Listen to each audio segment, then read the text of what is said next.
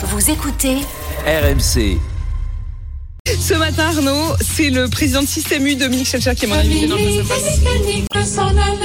bah, bah, j'ai mis une chanson un peu feel good, hein, ça permet d'alléger un peu l'ambiance parce qu'elle est tendue entre la grande distribution et les agriculteurs.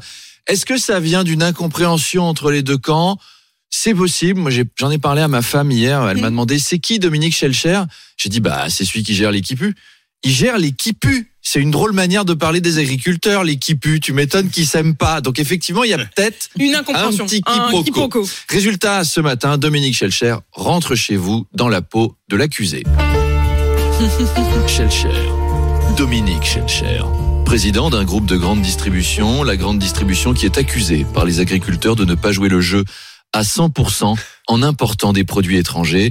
Et ce matin, cette question, est-ce qu'il y a une douche et du savon dans les locaux d'RMC Parce que si Dominique Schelcher, il a croisé des agriculteurs en venant, il pourrait arriver couvert de lisier de porc. Faites attention, en lui serrant la main, Apolline.